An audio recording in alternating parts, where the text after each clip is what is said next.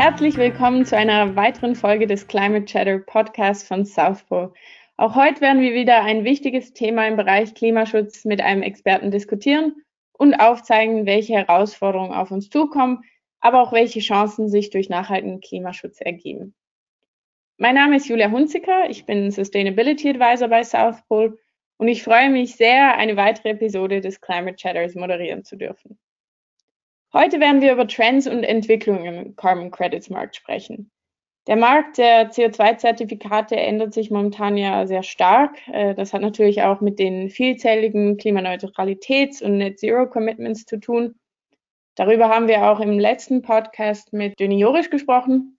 Und ich habe heute die Chance, die wichtigsten und häufigsten Fragen zum Thema Carbon Credits zu stellen und Michael Weber, unser heutiger Experte, wird sein Bestes geben, alle Fragen zu beantworten. Michael leitet bei South Pole das Climate Neutrality Team und kennt sich mit den neuesten Entwicklungen im Markt bestens aus. Schön, dass du heute dabei bist, Michael. Hallo Julia, ich freue mich sehr dabei zu sein. Michael, wie würdest du die Entwicklung im Carbon Credits Markt im letzten Jahr zusammenfassen? Wieso verändert sich der Markt so stark? Ja, der Carbon-Markt äh, entwickelt sich aktuell in, in, in der Tat sehr stark. Äh, wir sehen zum einen den ungebrochenen Trend, dass sich mehr und mehr Unternehmen weltweit ambitionierte Klimaziele setzen. Und als Teil der Maßnahmen auch in Klimaschutzprojekte investieren, um dadurch die zum jeweiligen Zeitpunkt nicht vermeidbaren Emissionen des Unternehmens auszugleichen und dadurch Klimaneutralität für das Unternehmen oder eben auch für Produkte des Unternehmens zu erreichen. Ein weiterer Trend, ganz klar, im Moment sehen wir innerhalb der grundsätzlich steigenden Nachfrage nach Carbon Credits ein massiv ansteigendes Interesse nach Removal Credits. Und wieso denkst du, dass wir, wir dieses massive Interessen oder diese immer größere Nachfrage nach Carbon Removal Credits sehen? Ja, ähm, es gibt eigentlich zwei Treiber dort hinter. Das eine ist der IPCC-Report aus dem Jahr 2018. In diesem Report wurde bestätigt, dass wir als Menschheit die Ziele, nämlich die zwei Grad oder 1,5 Grad maximale Erwärmung, nur erreichen können, wenn wir zusätzlich zu der reduzierten äh, Emission von äh, CO2-Emissionen auch eine zusätzliche Bindung und langfristige Herausnahme von CO2 aus der Atmosphäre erreichen und damit verbunden eine langfristige und permanente Speicherung dieser CO2-Emissionen. Einen weiteren starken Trend zu Removals hat sich dann nochmal ergeben durch die letztjährige Veröffentlichung der Science-Based Target äh, Initiative Richtlinien für die Erreichung eines Net Zero Status.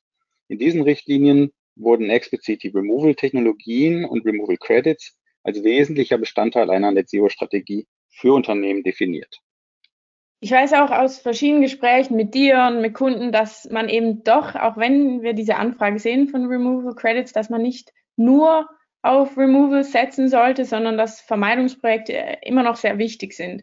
Wie, wieso ist das so und was sollen Unternehmen da tun? Absolut, ja, ganz klar. Die Vermeidungsprojekte äh, sind weiterhin extrem wichtig. Ein, ein alleiniger Fokus nur auf Removals würde sicherlich die falschen Prioritäten setzen man kann sich ja auch vorstellen, das ist ganz logisch, äh, zunächst, äh, bevor man sich damit beschäftigt, äh, Emissionen aus der Atmosphäre wieder herauszunehmen, ist es eben ganz wesentlich, überhaupt darüber sich Gedanken zu machen, dass man weniger Emissionen ausstößt. Und auch die schon erwähnten Science-Based Target-Richtlinien stellen klar Vermeidungsprojekte als wesentliches Element einer Klimastrategie dar. Ein Beispiel, ohne Vermeidungsprojekte würden die absolut wichtigen Waldschutzprojekte weltweit nicht weiter finanziert werden können. Und riesige Mengen an Regenwäldern und eben nicht nur die, die Bäume und die darin gespeicherten CO2-Mengen, sondern vor allem auch die dazugehörige Biodiversität, das heißt Pflanzen und Tiere, würden potenziell verschwinden. Ein anderer Aspekt, auch ganz wesentlich, ist der alleinige Fokus auf Removals zum jetzigen Zeitpunkt, zu einem frühen Zeitpunkt, ist im Grunde gar nicht umsetzbar. Denn aktuell und auch in den nächsten Jahren würde eine ausreichende Menge an Removal Credits gar nicht zur Verfügung stehen, wenn der Fokus nun plötzlich bei allen Unternehmen allein auf Removals gelegt werden würde. Du hast bei Vermeidungsprojekten jetzt vor allem von Waldschutzprojekten gesprochen. Gibt es noch weitere Arten von Vermeidungsprojekten? Ja, ganz richtig. Neben Waldschutzprojekten gibt es noch andere sehr wichtige Projekttypen, beispielsweise erneuerbare Energien, das heißt der Wechsel von fossilen Energieträgern für die Stromerzeugung hin zu erneuerbaren, Geothermie, Wind oder Solar als Beispiele und auch Haushaltskocherprojekte oder Wasserfilterprojekte, bei denen es um die Vermeidung von Abholzung geht und welche vor allem neben dem Klimanutzen auch ganz wesentliche Vorteile für die lokale Bevölkerung mit sich bringen, beispielsweise eine höhere Effizienz und weniger Gesundheitsbeeinträchtigung. Und was heißt das konkret? Also ich bekomme immer wieder die Frage, wie, wie ein optimales Portfolio für eine multinationale Firma aussehen sollte. Was würdest du da empfehlen, um ein, beispielsweise ein Klimaneutralitätsziel zu erreichen? Die, Frage bekommen wir, bekommen wir häufig. Äh, am Ende gibt es verschiedene äh, wesentliche Gesichtspunkte. Das eine ist, ein Unternehmen sollte ein Portfolio zusammengestellt bekommen in Zusammenarbeit mit den Experten, welches die verschiedenen Präferenzen des Unternehmens abdeckt.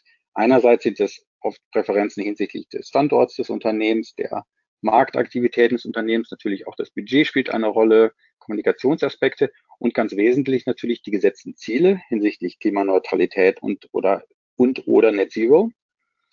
Ähm, aber wie schon auch gesagt, aus im Hinblick auf Vermeidung äh, und Removal ist es aus unserer Sicht, glaube ich, sehr wichtig, dass man eine richtige Balance findet. Vermeidung ist ganz wichtig. Gerade auch kurz- und mittelfristig sollte Vermeidung eine starke Rolle spielen und Removal-Projekte eben im Blick behalten werden, aber nicht unbedingt als reiner Fokus äh, im Moment. Und eine Idee wäre beispielsweise ein mehrjähriges, strategisch zusammengestelltes Portfolio zu erstellen, und ähm, innerhalb dieses Portfolios zunächst von einer stärkeren äh, Betonung der Vermeidungsprojekte zu starten und dann über die Zeit das Thema äh, Removals in den Fokus zu schieben. Und äh, darüber hat man dann auch dem Unternehmen eine Planungs- und Budgetsicherheit. In den letzten Monaten äh, habe ich auch immer wieder von verschiedenen Organisationen und neuen Organisationen gehört, die Bäume pflanzen. Was ist dabei zu beachten und gibt es irgendwelche Unterschiede zu unseren Baumprojekten? Also Bäume pflanzen ist grundsätzlich immer eine gute Idee. Wenn jedoch Unternehmen diese Aktivitäten im Rahmen ihrer Klimaziele in irgendeiner Weise verwenden möchten, das heißt, sie sich anrechnen lassen möchten, dann ist es wichtig, dass diese Aktivitäten auch nach internationalen Standards und hier vor allem beispielsweise der Goldstandard und der VCS-Standard zertifiziert sind und durch diese Zertifizierung die Dauerhaftigkeit des Projektes bestätigt werden. Denn nur dann ist das Baumpflanzen wirklich eine echte langfristige permanente CO2-Senke. Und gerade diese Zertifizierung ist etwas, was viele Organisationen, die wir wahrnehmen in diesem Markt, äh, weniger strikt setzen und leider ihre Kunden, die Unternehmen in dieser Hinsicht etwas in Unklaren lassen. Das heißt, wenn man eigentlich wirklich sicher sein will, dass, dass diese Projekte dauerhaft sind, dann wäre es wichtig, dass man mit beispielsweise einem Goldstandard oder einem VCS-Projekt geht. Ja, richtig. VCS und Goldstandard sind etablierte CO2-Standards, ähm, welche über die Jahre als Best Practice sich herausgestellt haben. Beide bieten Zertifizierungen an für Waldschutz und Pflanz- und Aufforstungs- und Reforestation-Projekte und ähm, solche Projekttypen bieten eben die Sicherheit, die Unternehmen benötigen, um Aktivitäten im Bereich Waldschutz oder Baumpflanzung auch für ihre Klimaziele sich anrechnen zu lassen. Ich bekomme auch immer wieder die Frage zu Preisentwicklung im Markt. Das ist wirklich eine Frage, die, die fehlt nie. Gerade im letzten halben Jahr sind die Preise extrem gestiegen. Kannst du sagen, was oder wie sich die Preise in den nächsten Jahren entwickeln werden und was vielleicht auch eine Firma tun kann, um sich gegen diesen Preisanstieg in den nächsten Jahren zu schützen? Ja, ganz richtig. Wir sehen tatsächlich massive Preissteigerungen im letzten Jahr. Wir sehen das ganz aktuell in den letzten Monaten und äh, wir sehen den Trend auch weitergehen. Wir erwarten die steigenden Preise auch in der Zukunft. Durchaus eine Verdoppelung zum aktuellen Niveau in den nächsten ein, zwei Jahren ist nicht unrealistisch. Die Treiber dieses Preisanstiegs haben wir schon kurz besprochen. Vorher, das sind die bekannten Trends. Viele Unternehmen kommen noch dazu, setzen sich Ziele, äh, aktiv, werden aktiv in Klimaschutzmaßnahmen. Und was wir zusätzlich noch sehen, aufgrund dieser steigenden Preise entwickelt sich auch ein Stück weit ein spekulativer Markt. Das heißt, es gibt Händler im Markt, die versuchen von diesem äh, von dieser Marktentwicklung zu profitieren. Und durch ihre Aktivitäten werden leider Preise dann ein bisschen zusätzlich noch beeinflusst. Ja, was, was können Unternehmen machen? Zunächst mal, der erste wichtige Punkt ist, Unternehmen sollten direkt mit Projektentwicklern zusammenarbeiten. Darüber erhält man einfach den unmittelbaren Zugang zu den Projekten, auch zu den Projektinformationen, zu dem Status der Projekte, zum Marketingmaterial. Alles das ist einfach viel einfacher und auch direkter, wenn man mit Projektentwicklern direkt zusammenarbeitet.